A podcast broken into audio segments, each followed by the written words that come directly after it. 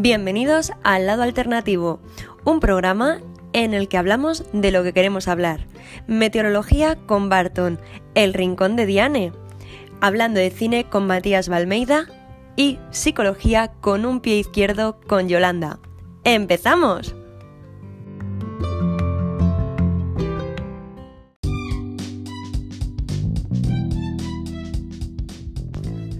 Hola a todos, ¿cómo estáis? Soy Diane Daiz, bienvenidos un domingo más a El lado alternativo.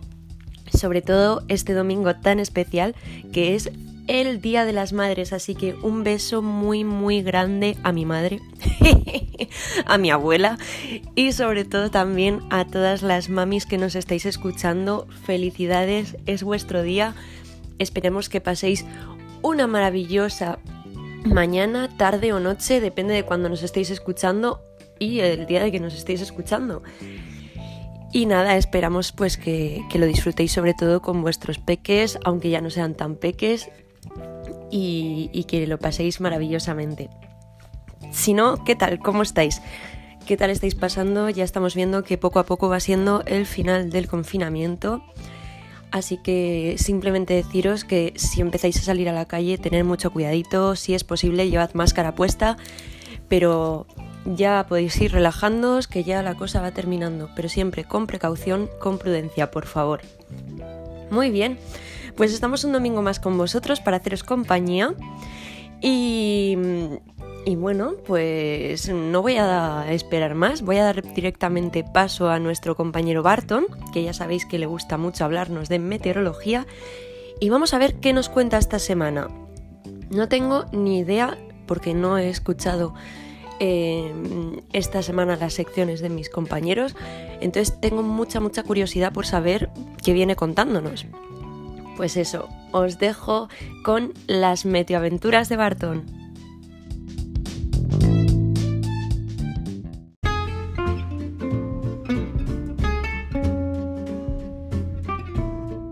Buenas tardes, noches a todos, meteoaventureros y meteoaventureras, amigos y amigas del lado alternativo, y hoy tengo muchas cosas de qué hablar.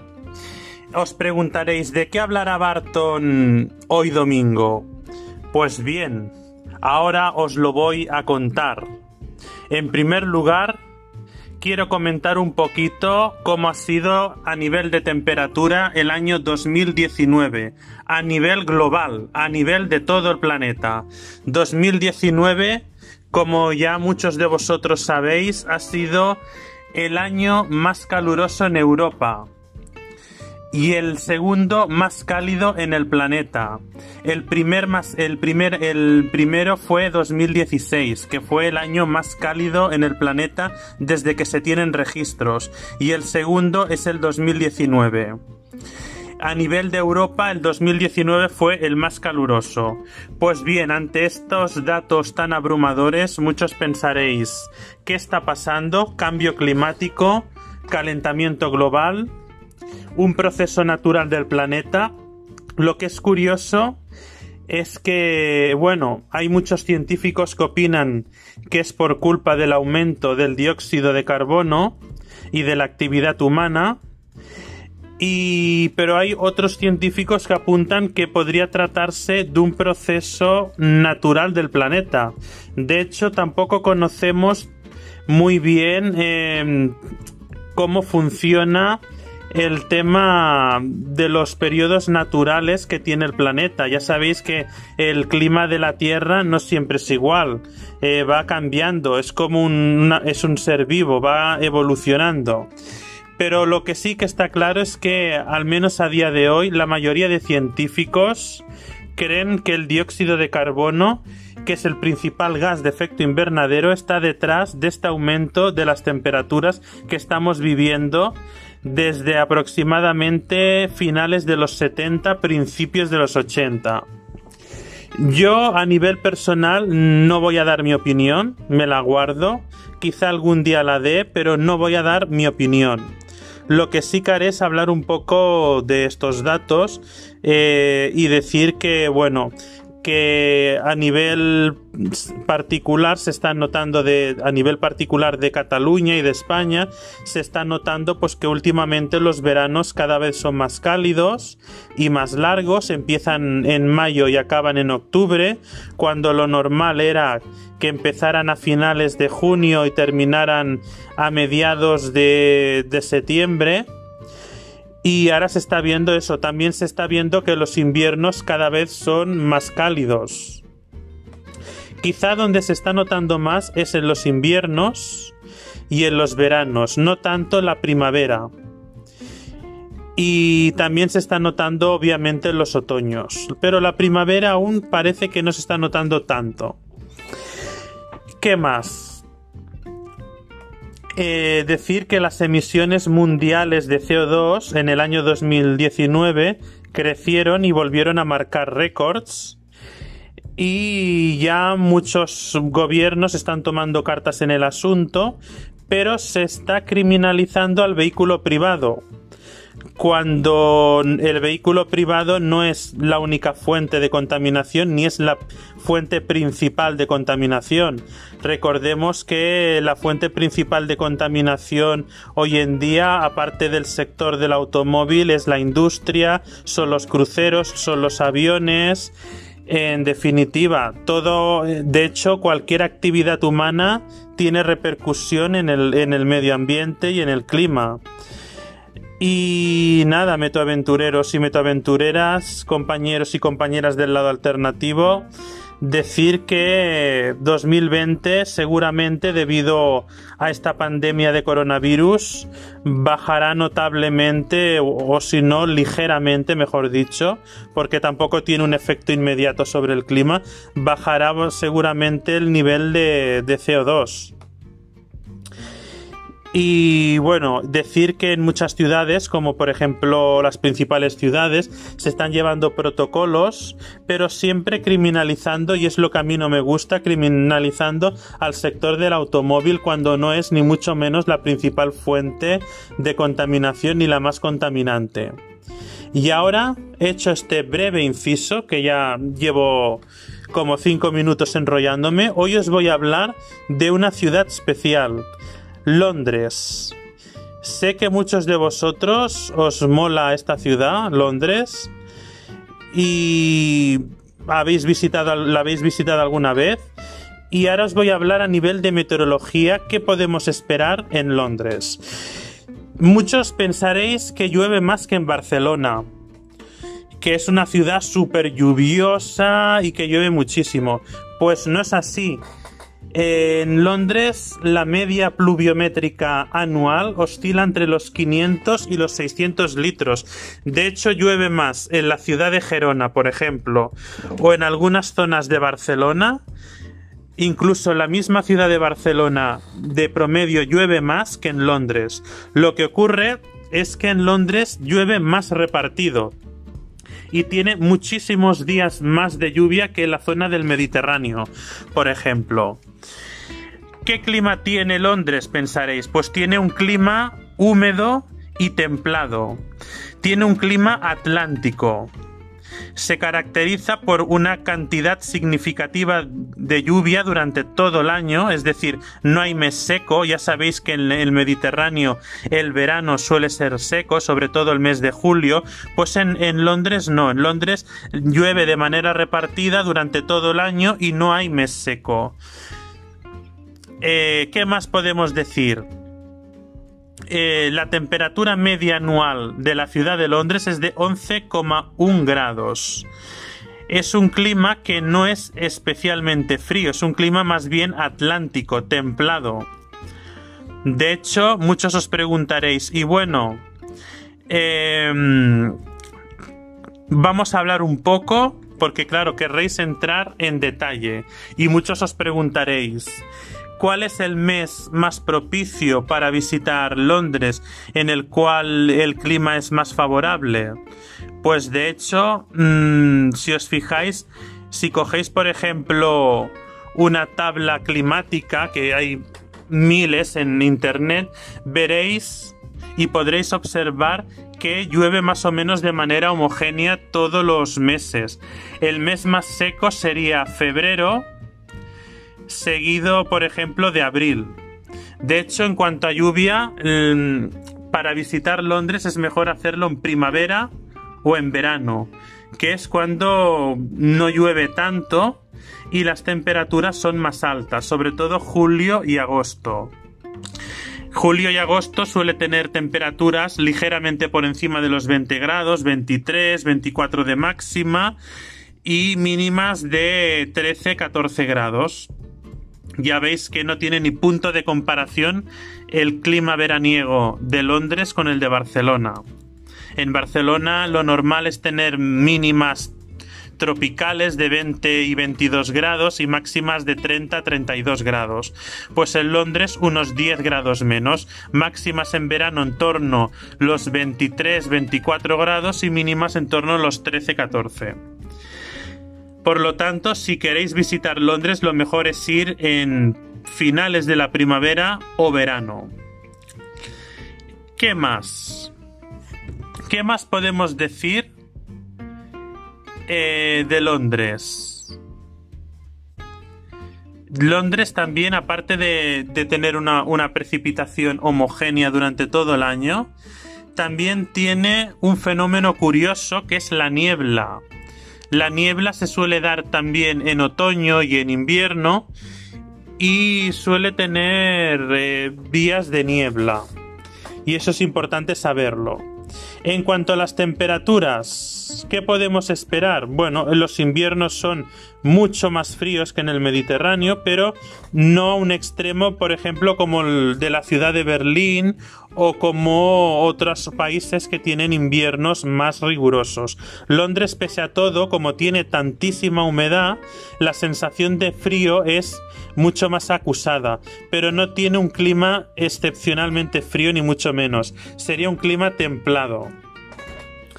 Por ejemplo, en los meses de enero, lo normal es estar en torno a los 8, 10, 11 grados de máxima y mínimas en torno al, al grado 2 o 3 grados, entre 1 y 3 grados de mínima.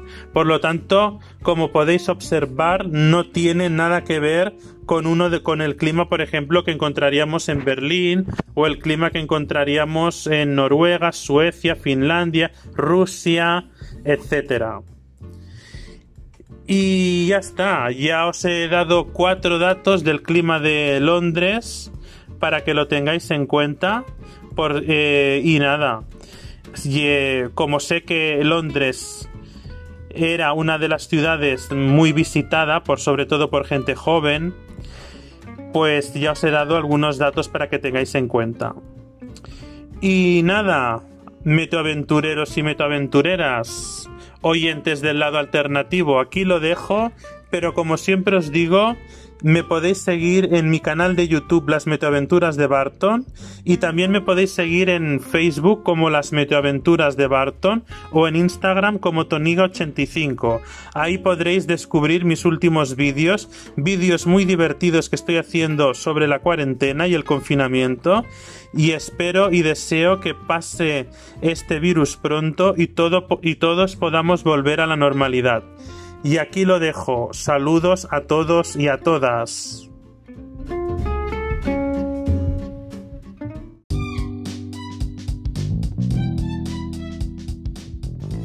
Y esta ha sido la sección de Barton, cuanto a menos curiosa. Como ya os comenté en otro programa, eh, la meteorología está siempre en nuestras vidas, forma parte de ellas y sí, es verdad, pues a lo mejor decimos, bueno, pues qué tiempo hace hoy, pues no sé qué, pues hoy, pues hoy llueve, uy, pues hace sol, pero nunca pensamos tan profundamente sobre este tema, pero con Barton siempre aprendemos cositas nuevas. Y la verdad, a mí me gusta. Si queréis seguirle en sus redes sociales podéis encontrarle en YouTube con su canal que se llama Las Meteoaventuras de Barton, que es muy interesante, nos hace unos vídeos muy chulos y además de vez en cuando nos deja recetitas. Si no habéis visto el último tenéis que ir a verlo. Y también podéis encontrarle en Instagram como Toniga85. Pues muchísimas gracias Barton por tu aportación y ahora vamos a dar paso a la sección de servidora. A ver qué os cuento hoy. Nos vemos enseguida o más bien nos escuchamos.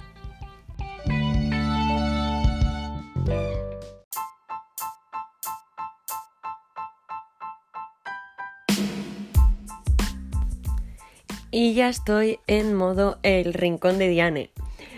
Hoy vengo a hablaros un poquito de mm, una práctica que me ha ayudado bastante en este confinamiento, que no hacía yo para nada absolutamente, de hecho siempre me ha hecho un poco de gracia, ¿no? No sé, me he tomado un poco como escépticamente y que mm, pues ni fu ni fa. Pero bueno, desde que estamos en confinamiento, me imagino que como muchos de vosotros, de vez en cuando he tenido alguna que otra crisis de ansiedad y también me he metido a hacer deporte y entonces esta disciplina me ha llamado bastante la atención y la verdad es que me ha sorprendido completamente, me ha gustado mucho, aunque yo soy un poco torpe para algunas cosas, pero quería hablaros, y ya no me extiendo más con el misterio y con la intriga, del yoga. ¿Qué es el yoga? ¿Qué beneficios tiene? ¿Sus orígenes? Pues hoy vamos a hablar del yoga en el rincón de Diane. Para empezar, quiero hablaros de los beneficios del yoga, que los he cogido de una página de Instagram que se llama Aprender Psicología.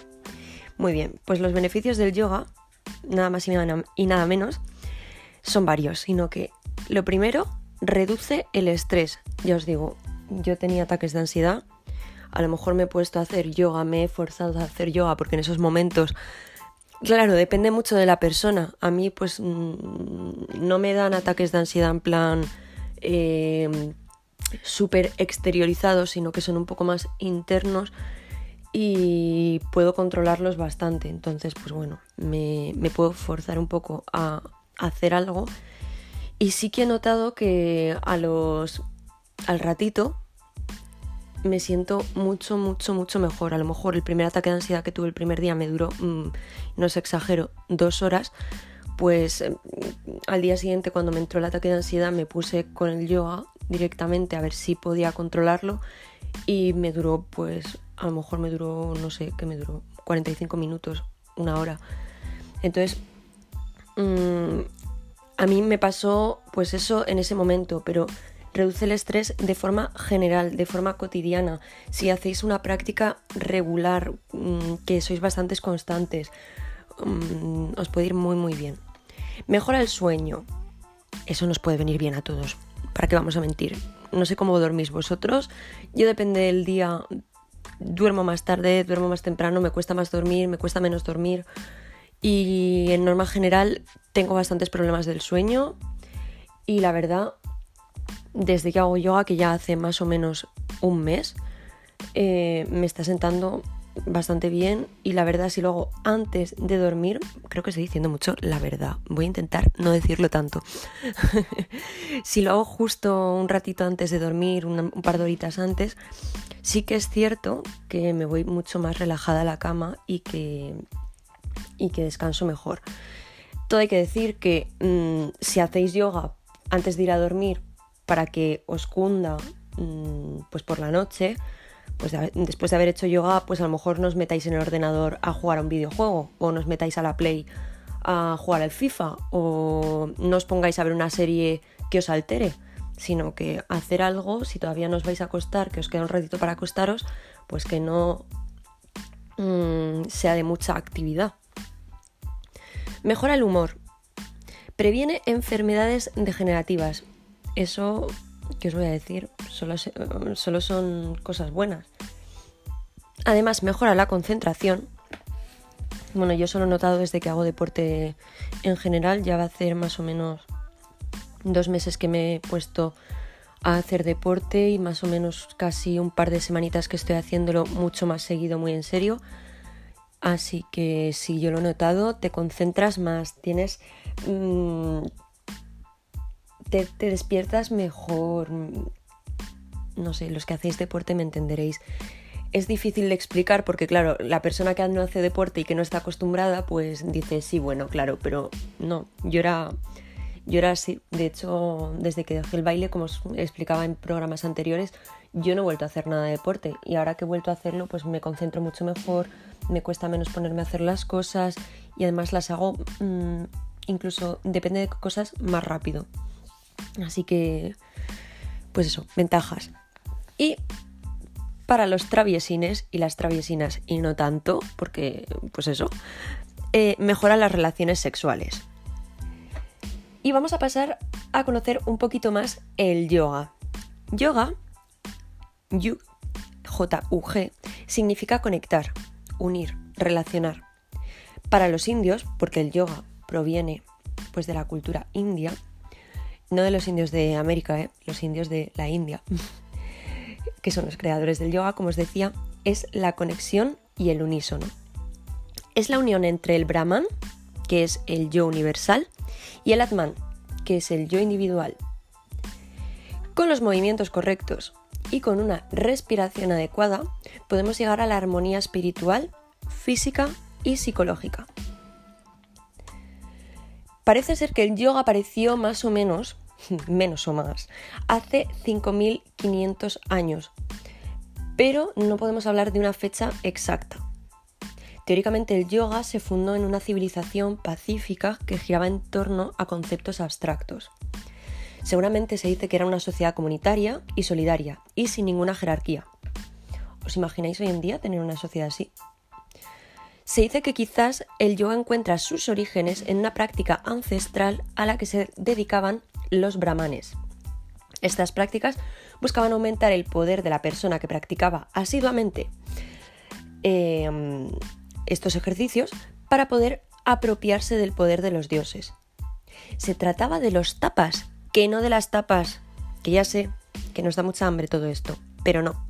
Los tapas, que significa austeridad, eran ejercicios de dificultad extrema para el cuerpo y para los sentidos. Para ello se tenían que aislar del resto de la población, exigirse dichos ejercicios y con el paso del tiempo, estos ejercicios de los que estamos hablando parece ser que se transformaron y se suavizaron, pero que al principio eran muy, muy, muy chungos y fuertes. Pero todo esto, al fin y al cabo, son teorías que, mm, que no podemos confirmar al 100% porque existe un gran misterio en cuanto al origen de esta tan conocida práctica física y espiritual de hoy en día, que si no lo sabéis es practicada por millones de personas. Y es que el yoga tiene diferentes estilos también. Por ejemplo, ya me disculpo si hay alguna persona que me está escuchando y que está en su casa acordándose de toda mi familia. Por favor, no de mi madre y de mi abuela, que es el Día de las Madres, pero porque digan, qué mal lo estás pronunciando, hija. Me disculpo, yo me disculpo, de verdad. Pero bueno, tenemos varios estilos de yoga, como estaba diciendo, que es el vinyasa, el ashtanga, el yoga dinámico, el, iyenta, el iyengar, perdón, el ata, el nidra, el kundalini, el yoga restaurativo, que yo personalmente es el que hago, etcétera, etcétera, etcétera hay una larga lista de estilos de yoga. Todos ellos proceden del Yoga Sutra, que no del Kama Sutra, amiguis, que ya veo por dónde venís. El Yoga Sutra ha estado escrito, perdón, ha sido escrito y recopilado entre el siglo II y V a.C. Recoge 195 sutras, que son frases cortas a memorizar, y 1161 palabras. Se compone de cuatro capítulos. El primer capítulo es el Samadhipada, que es la unificación, que significa o que mm, simboliza los obstáculos a superar y los elementos a realizar. Por otro lado, el segundo capítulo tenemos el Sadhanapada, el recorrido, que es la yoga de acción, o el yoga de acción, perdón, que es meditación y tapas, Acordaros, tapas son los ejercicios y no la comida. y el yoga de las ocho partes con diferentes principios. Luego en el tercer capítulo tenemos el Vibhuti Pada, que son los poderes. Simboliza alcanzar un estado superior de conciencia, o al menos es lo que se busca. Y para terminar, tenemos el cuarto capítulo, que es el Kaivalya Pada y simboliza la liberación, la libertad y la unidad del ser con su cuerpo y el universo que lo rodea. Es decir, el último objetivo del yoga. Bueno, hasta aquí los datos que iba a compartir con vosotros del yoga. Si em, os he dado curiosidad y decís, vaya, el yoga, mm, me pica un poco el gusanillo. Tenéis varias aplicaciones las cuales podéis visitar para poder mm, pues aprender un poquito. Yo, por ejemplo, me he descargado mm, el Down Dog para principiantes que durante tres días te inicia un poco en el yoga. Empiezas con la práctica del yoga, puedes escoger diversos estilos, puedes elegir el tiempo. Bueno, no, en esta no, en esta te ponen primer día creo que son 11 minutos, segundo día 13 si no me equivoco y cuarto eh, y tercer día, perdón, que 18 minutos. Entonces, tienes un vídeo, si quieres seguirlo y si no te, lo eh, te guían con explicaciones, te explican cómo tienes que hacer la práctica del yoga. Además puedes cambiar el tipo de música, puedes cambiar el tipo de voz, puedes cambiar el idioma. Está muy muy bien. Yo lo seguí durante tres días y ahora tengo la aplicación Down Dog sola. Que además está muy bien porque, bueno, ya sabéis, hoy en día la mayoría de aplicaciones son de pago. Pero esta, mm, gracias, entre comillas, gracias, vamos, eh, por el coronavirus, como tenemos que estar en casa, hasta el 1 de junio la han dejado de forma gratuita. Entonces, pues mm, no dudéis en descargarosla y utilizarla, porque en esta variante, que de hecho esta aplicación me la, eh, me la mm, recomendó mi amiga Lourdes, que le envío un beso muy muy grande a Lourditas, eh, con esta aplicación podéis mm, decir cuánto tiempo queréis hacer la práctica, qué música, qué tipo de yoga. Em, si queréis guardarla para luego volver a repetirla otro día. Si no queréis repetirla podéis cambiar el tiempo, cambiar la voz, con explicaciones más largas si sois nuevos como yo, con explicaciones más cortas si ya sois expertos. Nivel de dificultad. Está súper, súper, súper completa y os la recomiendo muy mucho. Luego, si no queréis descargaros ninguna aplicación porque no os apetece y porque pasáis de estar con el móvil, que lo veo muy bien también, porque estamos todo el día pegados a las pantallas, pues os recomiendo entonces vídeos de YouTube que podéis conectar a la tele o que podéis dejar en el ordenador o bueno, incluso en el móvil, pero en el móvil lo veo un poco más complicado de todas formas. ¿Qué es lo que me hacía yo? Yo me lo conectaba el ordenador a la tele para verlo en grande y tenéis los vídeos que yo os recomiendo de Xuan Lang. Esta chica es una profesora de yoga, mm, tiene un libro, etcétera, etcétera, pero bueno, como todos los youtubers de hoy en día, ¿no? Y mm, la verdad es que te explica súper bien también, tiene una voz muy pacífica, no hay mucha música de fondo o si no el sonido es muy relajante y lo que me suele gustar es que mm, sus clases de yoga suelen terminar con una meditación y a mí es que eso es lo que me deja grogui total, relajada y vamos, maravilloso total. Y, y bueno, seguramente hay muchos más youtubers, ¿no? Pero mm, a mí me gusta ella. Entonces, por aquí yo lo estoy haciendo así. No sé. Contarme vosotros. ¿Hacéis yoga? ¿Habéis intentado hacer yoga algún día? ¿Os habéis equivocado y habéis pensado que el yoga era el tai chi y viceversa? Porque a mí sí. Ah, yo cuando era pequeña yo creo que pensaba que el yoga era el tai chi y, y viceversa. Sí, sí. En cualquier caso, espero que mm, os haya gustado mi sección de hoy. Si habéis practicado ya el yoga, si lo practicáis mm, de una forma constante, si no habéis practicado nunca pero os apetecería probarlo, os invito a que nos lo digáis en nuestro Instagram, que nos enviéis un mensajito o en nuestro grupo de Telegram, así compartimos diferentes opiniones. Y bueno, nada más chicos, muchas gracias por haberme escuchado. Mm, me voy a volver a poner en modo presentadora y ahora seguimos. Un beso muy grande a todas las mamis, sobre todo a mi mami, a mi abuela, a mi tía, por supuesto, y a mis tías y a mis primas madres. Y continuamos con el programa.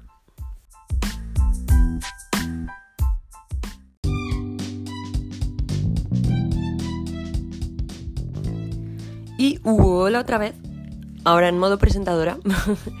si os ha gustado, si queréis seguirme en redes sociales, ya lo sabéis, podéis encontrarme en mi Instagram como Diane Daiz, la segunda I con Y. También podéis encontrarme mmm, en mi página de Facebook, Diane Daiz Blog. Y podéis encontrarme en mi blog, que esta es la segunda semana que subo post, que he subido dos posts de recetitas en dianedaiz.com. Y ya no voy a hacer más spam de mis redes sociales porque vamos a dar paso a Matías Valmeida, nuestro cinéfilo. A ver qué nos cuenta hoy porque creo que hoy nos va a hablar de una película bastante conocida, muy interesante y que ha marcado a muchas personas eh, y que tiene mucho trasfondo. Entonces, ¿para qué esperar? A ver qué nos cuenta Matías Valmeida.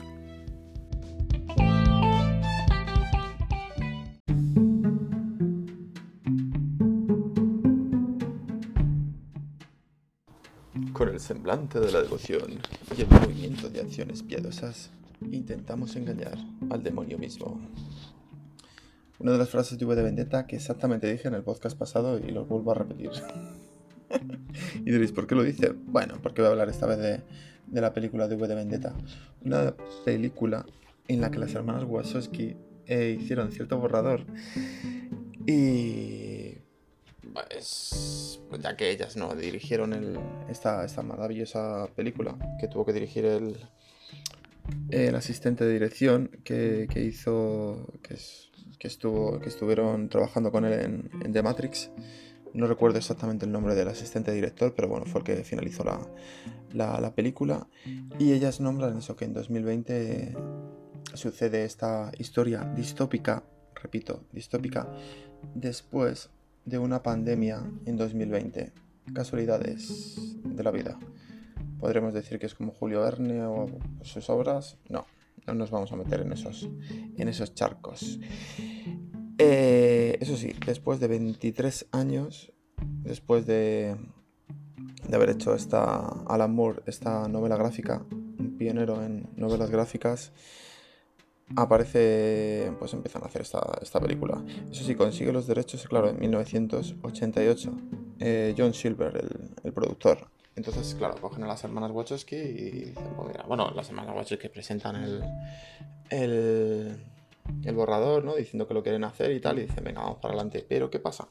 Que ellas acababan de hacer Matrix, las, las tres peliculillas de, de, Matrix, que la primera, bueno, hicieron la primera, luego la segunda y luego la tercera, valga la redundancia, pero realmente la segunda y la tercera la grabaron juntas a la vez. Por eso, para aquellos que fueron al cine a ver, como por ejemplo en mi caso, a ver estas películas, salió a los pocos meses. Tanto Matrix Revolution como Revelation, o algo así por el estilo. Por cierto, muy buenos los comertrajes de, de Animatrix, impresionantes. Incluso también hay más novelas gráficas y tal de, de Matrix, pero bueno, volviendo al, al, al, tipo este de... Bueno, hablando un poco de Alan Moore, ¿no? El, creador de, de V de Vendetta, esta, de, este, de, esta novela gráfica, que está completamente enojado, enfadado de, de esta película, que no es no se ve nada reflejada con, con la obra que, que, él hizo, ya que él lo que dice Alan Moore, eh, pues dice que, que se, se, enfrenta pues eso, a la ideología política liberal contra el neoconservador, ideologías en las que Alan Moore le parecen completamente lo mismo.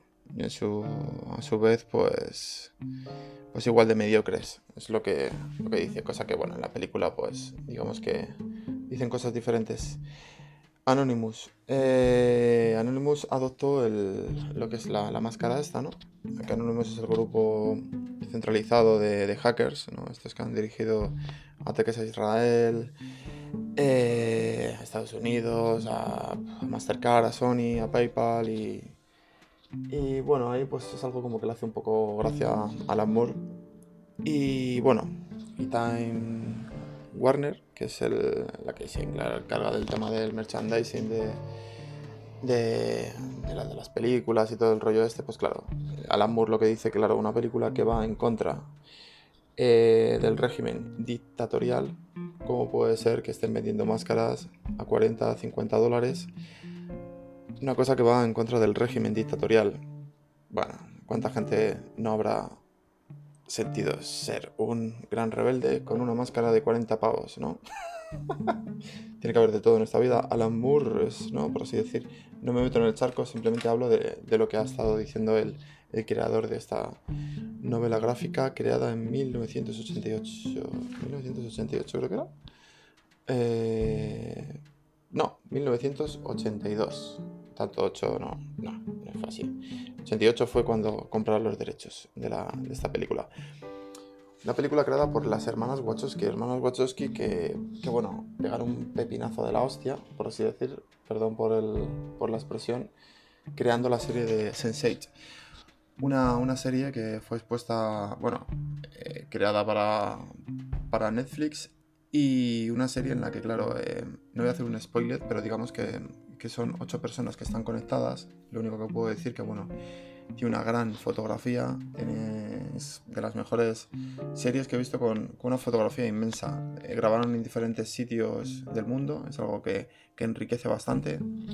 Y otra cosa muy buena que los personajes eh, tienen un contacto físico a tal en el que, bueno, incluso salen haciendo orgías entre ellos. Y de las primeras tomas de Sense8, entre ellos, por ejemplo, el, Ah, el actor este español que hizo el Duque, que no me recuerdo cómo se llama ahora. Y pues bueno, de sus primeras escenas eran, pues a la venga, hacer orgías entre, pues, pues eso, todos juntos, tíos y tías, tal, trans, había de todo ahí. Y, me parece, me parece muy bonito que en, esta, que en estos tiempos, pues bueno, hombre, siendo una serie de Netflix, que Netflix solo coge violencia, eh, solo coge dramas, coge temas de narcotráfico y este tipo de cosas. Una cosa que aunque la serie sea de ciencia ficción, tenga su violencia también, pero incita al amor y a la unión, algo que es algo muy, muy bonito. Tanto, tanto así que incluso conozco gente que, que ha optado por tener relaciones sexuales de su mismo sexo. Es algo muy bonito, yo creo que habría que tener una mente más abierta en el tema del sexo y de la, de la unión y que cada uno opte por sí mismo intentar quererse más con, con quien realmente crea. Y en esta, en esta serie pues te incita a eso, a que, a que realmente veas lo bello de las personas, no lo bello de lo típico que nos venden, de lo típico de, pues sí, de, de que dos personas se tienen que amar, no puede haber nadie más por medio y tal. No estoy diciendo que bueno, que ala, venga, venga todo el mundo a orgía, sino simplemente exponiendo este caso de que de lo bello, de lo bello y de las diferentes formas de, amar. Algo precioso en, en, lo que recomiendo a todo el mundo que, que vea Sensei, pero a su vez algo capado, ya que fue una de las series más vistas de todo el mundo, Sense8. Dijeron que era una de las series no, no, más vistas, pero pirateadas, por así decir, ¿no? Porque, claro, supuestamente seguro que manipularían, en, en mi opinión, el caso de, de, datos, porque como van a decir que claro, que es una de las series más vistas, una, una serie en la que la gente sale amándose. No, no, no, no, no, no. Demos el puesto a, a narcos, a la destrucción y al caos, y a la división social, por así decir, de que es lo que más o menos suelen, suelen vender estas plataformas como, como Netflix, etc. Bueno, Sense8, la recomiendo y recomiendo esta, esta obra de la semana Wachowski. Y y mi pena por, por no poder seguir viendo esta serie ya que está, está capada. Pero bueno, sigamos hablando un poco de V de Vendetta. Eh, Alan Moore, enfadado, cabreadísimo por esta, por esta película, que él a su vez dijo que por favor eh, a todos los de Warner exigió a Warner Bros. e incluso con todo el pepinazo que ha dado esta película, porque claro, eh, los productores y tal estaban contentísimos, porque es una película que se ha convertido en una película de culto, una película que, que, que quien haya estado metido dentro del, negocio este, porque claro, el cine, el cine es negocio, pues se ha lucrado de dinero ya de por vida, ¿no? Y nada, él exigió a Alan Moore estar fuera del proyecto y que por favor no le nombraran absolutamente para nada en el tema de relacionado con esta, con esta obra, que no tiene nada que ver con su novela gráfica, que incito a que, a que la vean. Eh, una de las actrices, Natalie Portman, eh, que fue la que, tuvo el privilegio de, estar en, esta obra, a mí, bueno, es una película que sí que me gusta y tal, pero también eh, pues hablo de la, de la opinión de Alan Moore. Eh, fue cogida para, para esto. V de, Vendetta, que hizo un gran papel y tal. Incluso dijo que ella lo que más sufrió en el caso de al hacer esta película fue cuando en la escena que le rapan la cabeza de verdad, ¿no? Que es impresionante, la verdad que es, hace un papelazo muy, muy bueno. Otra de las personas que estaban puestas como para que saliera en, en esta película era Scarlett Johansson, pero al final no, no, escogieron, no escogieron a Scarlett. Y luego otra chica que estaba, que también, que dijeron que podía haber sido, pero al final no fue, fue... Eh, ah, la chica esta que salía en Piratas del Caribe, que decía de Elizabeth, no me acuerdo ahora cómo se llama. Perdonadme que estoy grabando esto a la hora de la siesta y no, no, me acuerdo. bueno, una gran casualidad, ¿no? Que, que las hermanas Wachowski predijeran que hubiese una pandemia en 2020. Ya lo del tema de, de política no, no, me meto, quedo, quedo aparte y deciros que bueno, que quien quiera ver V de Vendetta, pues ahí la tenéis. Hasta luego, se despide Matías Olomida y ya está. Adiós.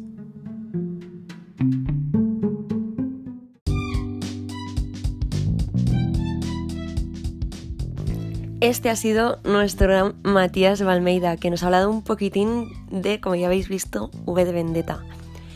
Los que no hayáis visto la película no sé a qué estáis esperando.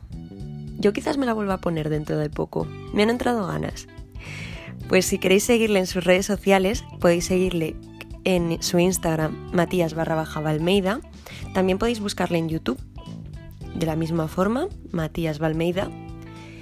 Y finalmente, si queréis la semana pasada compartimos en nuestro Instagram su talento en los stories. Podéis seguirle en su Instagram en el que sube unas super ilustraciones que se llama Valmeida barra baja art. Y ahora vamos a dar paso a nuestra magnífica psicóloga.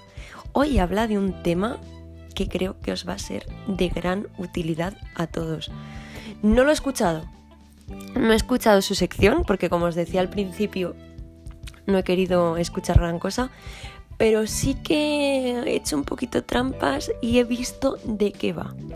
Así que os dejo con ella, que nos explique todo bien, que nos deje como siempre anonadados y que nos pongamos las pilas.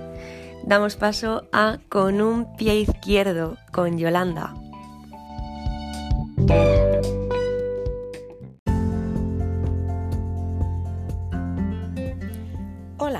Amigas y amigos del lado alternativo. Aquí estamos, otro capítulo más, con un pie izquierdo. ¿Cuántas veces os habéis planteado en hacer algo y cuando os vais a poner, de, no lo veis como algo motivador o algo que os venga muy, bueno, que os venga en gana de hacer? Y muchas veces decís, bueno, pues mm, es igual, ya lo haré algo, mira, que tengo que, lo haré luego, que tengo que hacer esto que es más importante o, simplemente no, o sea, mm, dejas pasar esa oportunidad. Pues bien, esto se le llama procrastinar. Y diréis, vaya palabra. Pues sí, tiene eh, su definición, que es simplemente dejar algo para después, así de claro. Pero suena bastante palabra. Por eso digo que siempre, eh, en algún momento u otro, mm, más de una tarea de las que no nos apetecía hacer, o la hemos sustituido por otra actividad sin importancia, o la hemos dejado pasar. Y pese a ello, procrastinar, o que me, trabo la lengua y todo, o aplazar acciones comienza a ser algo que a los psicólogos pues, nos empieza a interesar bastante y se están realizando bastantes estudios.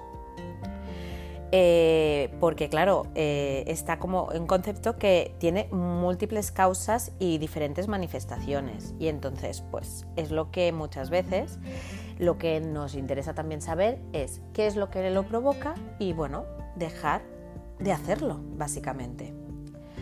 Por lo que os estaba comentando, podemos entender que este es un término que procedemos a exponer así como, bueno, como los motivos y lo que sucede y las consecuencias que acarrea la procrastinación. Y diferenciamos también un poco los tipos que hay, ¿no? La palabra, el, origen etimológico viene del latín, ¿vale? Dividimos el pro, por un lado, que quiere decir hacia adelante o es adelante, y crastinus, que quiere decir o hace referencia a lo que es al futuro. Por lo tanto, es la acción de posponer o aplazar actividades o situaciones, y situaciones, perdón, por otras que resulten más agradables, aunque sean irrelevantes. Mediante este acto pues se produce lo que decimos una evasión de la responsabilidad. Como es algo que no nos llama la atención, pues bueno, ¿sabes? O sea, lo dejamos ahí y no asumimos que tenemos un compromiso con esa acción. Por lo que eh, nos sirven otras cosas como creemos que son importantes, pues las dejamos como, nos hacen como refugio, como excusa para no hacerlo. Existen dos diferentes niveles, uno que es el eventual, que hace referencia a que las personas pues, eh, que no suelen postergar habitualmente, sino lo hacen de una manera pues, concreta. O la de crónico, que es aquellas que lo hacen de forma constante y en muchas situaciones y en diversas circunstancias. ¿Por qué se suele hacer? Bueno, pues entre las causas o factores que explican la procrastinación se han identificado varias. Una es la difícil eh, dificultad ante la autorregulación de, y la gestión adecuada del tiempo. Mm, bueno, tenemos un, ¿Cómo lo explicaría? O sea, muchas veces viene dado porque la incapacidad para demorar la gratificación, bueno, es decir, si no tenemos una satisfacción inmediata y como solemos tener una baja tolerancia a la frustración, pues bueno, eh, nos hace tener tendencia así a nivel de organización temporal pues eh, tenemos tender a, posponer. Luego que también deriva esto, pues el miedo al fracaso o la autoexigencia y el perfeccionismo. Mediante, bueno, pues si no tenemos garantías de éxito o hay la, mínima posibilidad de fallar y nuestra conciencia no nos permite cometer el mínimo error, pues las personas de manera inconsciente pueden intentar evitar ese momento y de esta manera pues protegen su autoestima. De aquí que también una baja autoimagen o un autoconcepto un poco distorsionado o carente, pues hace que, bueno, mm, las personas que perciben que sí mismas son poco competentes y que por ello presentan, eh, bueno, pues un, bueno, básicamente es que creemos de una forma irracional que no somos capaces de hacerlo y entonces, pues bueno, la, autoestima la tenemos baja y esto pues hace que no nos enfrentemos a estas circunstancias. Otro de los factores bastante importantes en la procrastinación eh, eh, es la ansiedad. La saturación, la acumulación de trabajo puede aumentar esa sensación que nos hace sentirnos vulnerables y el desarrollo de esos pensamientos catastrofistas que, bueno, pues que hace que tomemos, que posible, pues que las personas presentemos dificultades ante la toma de decisiones y nos hagamos, pues nos mostremos inseguros eh, y a veces pues nos quedemos inmóviles ante la situación y no tomemos la decisión de actuar. ¿Qué más? Pues la percepción de la acción. Si se percibe que el acto eh, o es como algo abrumador o difícil o aburrido, pues bueno, eh, incluso estresante, como antes os mencionaba, pues también hay bastantes posibilidades de que lo dejemos pasar. una conducta evasiva también, o sea, es decir, pasar, bueno, ¿Cómo lo explicaría yo esto? Vamos a ver, pues que si somos como personas así que, que no... Da igual, sí, bueno, lo que quieras. Es como que evitamos enfrentarnos a esa situación porque lo que el hecho de enfrentarnos a ello hará que nos genere ansiedad o temor. Por lo que el alivio eh, temporal, como voy es como una mm, evitar la, la situación de estrés y eso también nos hace dejar de actuar o tomar decisiones. El tiempo realmente es uno de los factores que mayor eh, condiciona la procrastinación. ¿Qué quiere decir esto? Bueno, pues que cuanto más lejana es la meta, pues más mayor tiempo es como, bueno, como es algo inalcanzable, está muy a tiempo, yo además esto me viene muy, al dedillo porque yo era así, ¿no? Con los exámenes cuando estudiaba, uy, si me queda mucho tiempo, ya estudiaré. Y luego, claro, llegaba el día. Horas antes decir, ostras, es que no me he mirado ni el temario, por favor, necesito, o sea, y, claro, como la sensación de espacio-tiempo el espacio-tiempo es como muy lejano, pues como que, bueno, ya estudiaré. Y luego pues también la, impulsividad y la impaciencia, es decir, eh, la falta de un autocontrol también puede explicar pues algo eh, que se produzca un hecho de procrastinación. ¡Oh! Procrastinación. Madre mía, si es que me, me trabo la lengua. Luego, a partir de estas diferentes causas, pues tenemos varios tipos en el que se han distinguido tres tipos, el de por evasión, el de por activación y el de indecisión. la procrastinación por evasión es pues una conducta evitativa por temor a fracasar o por sentimientos de vulnerabilidad eh, hagamos que no nos enfrentemos a la, tarea en cuestión. Luego por activación pues hace referencia a que bueno eh, la demora hasta el final o el límite, o sea que queda como que no queda más remedio que hacerla, pues ahora la hago, ¿vale? Es lo que os explicaba un poco antes, ¿no? O sea, ya no me queda más tiempo por evitar hacer esta acción, pues es que me toca y la tengo que hacer y luego por indecisión. Eh, cuando una persona se dedica mucho tiempo a pensar en cómo realizar o se plantea diferentes opciones, acaba rumiando y bueno, actúa de una manera pues un poco, digamos, neurótica. Consecuencias que nos puede, pues bueno, derivar de este acto. Eh, pues bueno, esta actitud evasiva pues puede derivar, a que en el desarrollo eh, generemos dependencia a otras actividades o a otros elementos externos, como sea la televisión o el móvil, y en algunos casos generando ciertas adicciones. Esta tendencia está presente eh, sobre todo en los grupos, no solo en los jóvenes, pero sí que, bueno, lo que, haciendo referencia un poco a lo que os hablaba, ¿no? El tema de los estudios, que bueno, las fechas, cuando tienes una fecha de examen muy larga y tal, pues bueno, a este tipo de acción eh, se le ha llamado como el síndrome del estudiante, que hace referencia, pues eso, al fenómeno en que las personas, los estudiantes, postergan pues todas las tareas hasta la fecha límite de entrega. Y bueno, aquí se ha derivado también que no, es solo el tema de, los estudios, sino también pues en el trabajo, ¿no? cuando tienes que presentar un proyecto o cualquier otra cosa. ¿Qué pasa? Yo, por ejemplo, siempre he dicho, yo en mi caso, que trabajo mejor bajo presión. Es decir, cuando a mí me dicen de aquí para allá, porque yo suelo tener esa tendencia a procrastinar. Entonces, cuando tengo el espacio-tiempo corto, pues me organizo mucho mejor, es decir, sé que lo tengo que terminar, sé que lo tengo que hacer, no tengo margen de tiempo para estar mm, mm, divagando por lo que entonces, eh, pues no me queda otra, lo hago. Entonces focalizo toda mi atención y todo mi ser y todo mi yo, mi conciencia, en hacer eso, en tomar esa acción.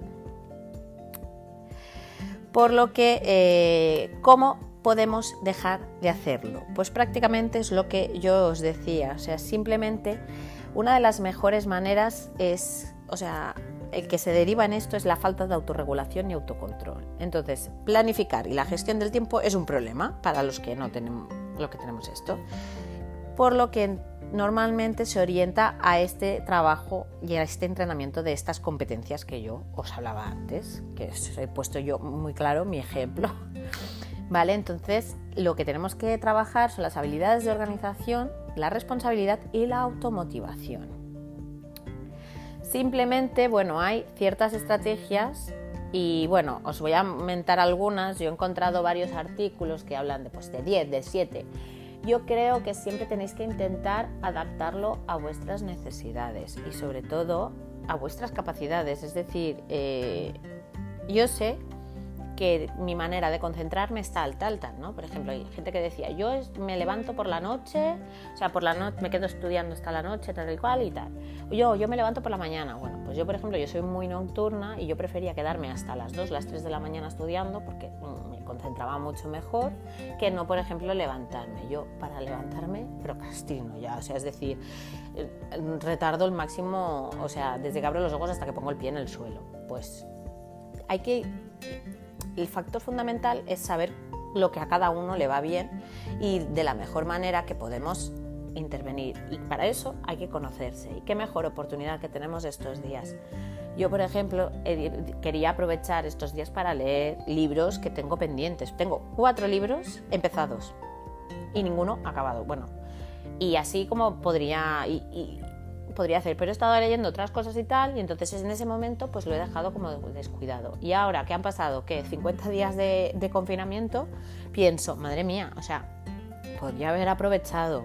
¿Por qué? Porque como siempre pensamos que nos queda mucho, pues así nos va. Entonces, yo os voy a decir nada.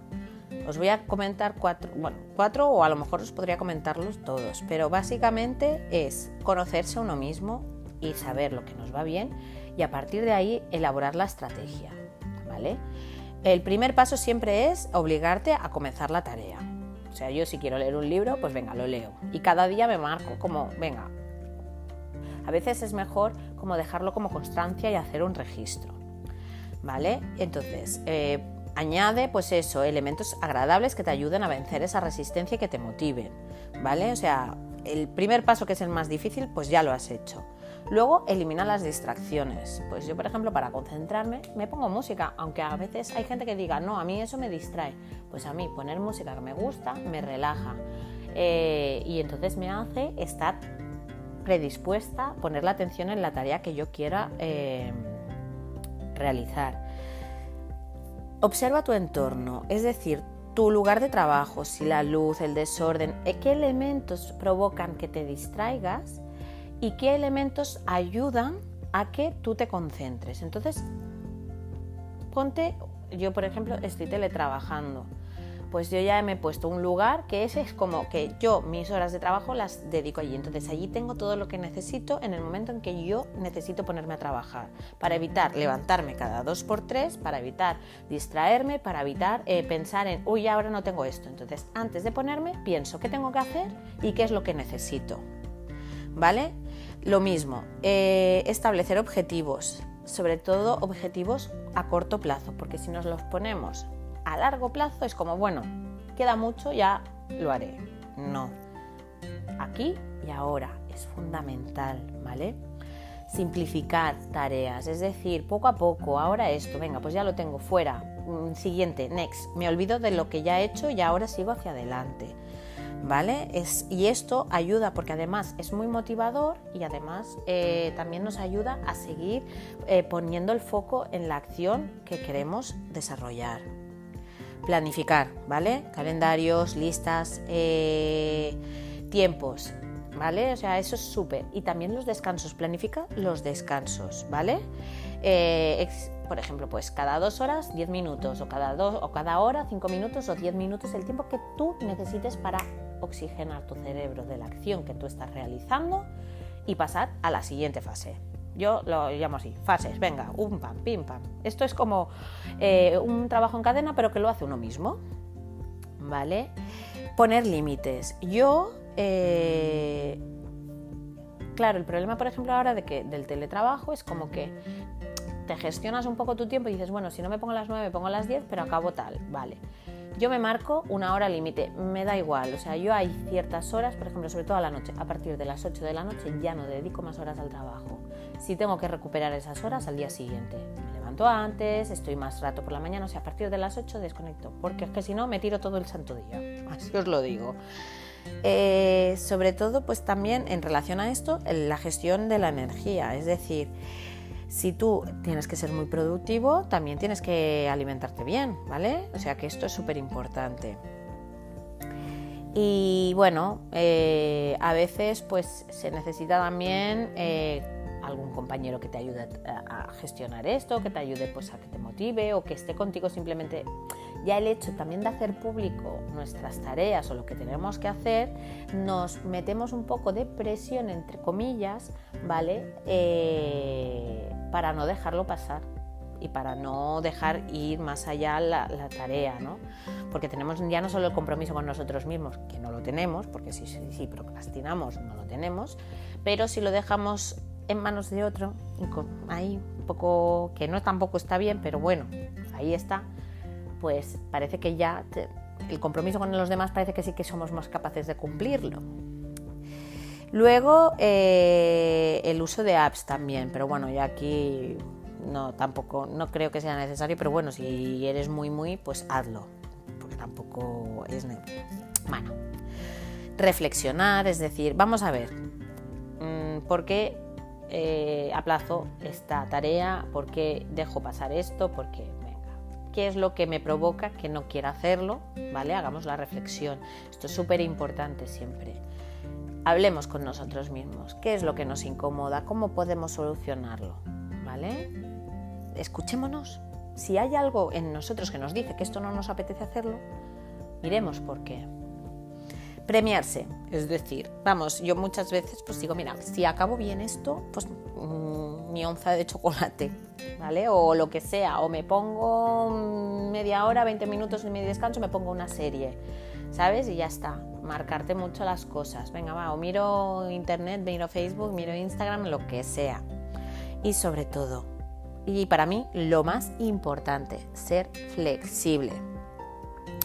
Sobre todo, mm, nos tenemos que querer mucho, no tenemos que ser tan, bueno, pues si no lo he hecho, no he logrado el objetivo, no pasa nada, al día siguiente lo reestructuro, ¿vale? Y no lo dejo, bueno, no lo dejo pasar o, no eludo mi responsabilidad, pero mm, tampoco, si no cumplimos con los objetivos que nos hemos marcado, no seamos tan críticos ni dañinos con nosotros mismos. ¿Vale? Así que lo importante es tratarnos con mucho cariño como si lo hiciéramos con otra persona. Porque lo que os decía, ¿no? Cuando hacemos público algo, o sea, sabemos que a los demás no, nos, no los tratamos tan mal, pues no nos tratemos mal a nosotros. Porque al fin y al cabo somos quienes convivimos, nosotros mismos.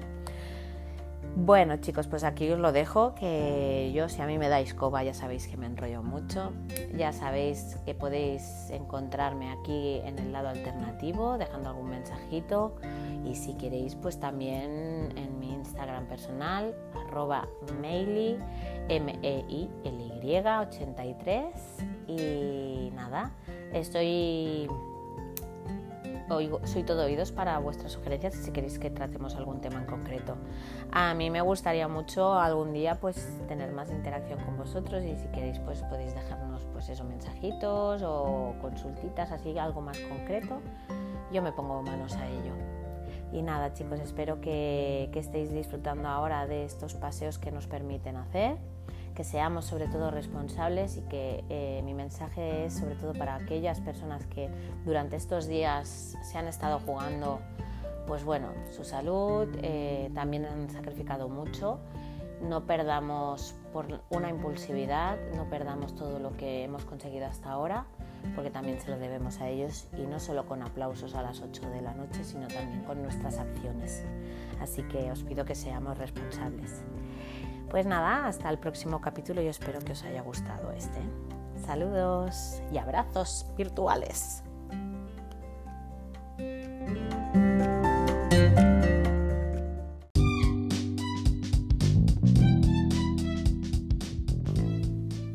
Y esta ha sido la sección maravillosa de Con un pie izquierdo con Yolanda. Muchísimas gracias por esta aportación tan interesante y que espero que nos haya servido mucho, mucho a todos. A mí me ha llegado al alma, ¿qué queréis que os diga? Así que ya sabéis lo que hay que hacer. si queréis seguir en redes sociales a Yolanda, tenéis que seguirla en Maily83, la segunda I también con Y, y podéis seguirla también en Con un pie izquierdo, Instagram. Y si queréis, también podéis buscar su blog con un pie izquierdo. Y bueno amigos, esto ha sido todo. Espero que os haya gustado mucho, mucho nuestro programa de hoy. Todavía, una vez más, todas las madres, un beso y un abrazo muy, muy grande. Que terminéis de pasar un maravilloso día si nos estáis escuchando domingo por la tarde. Y si no, cuando nos estéis escuchando, que tengáis un muy buen día de todas formas. Os digo hasta dentro de 15 días otra vez en el lado alternativo. Gracias por estar ahí, gracias por escucharnos, seguirnos en nuestro Instagram, el lado alternativo, y si queréis seguirnos en el grupo de Telegram para poder comentar cositas, ir pasándose informaciones, etcétera, etcétera. Un beso muy grande y hasta pronto.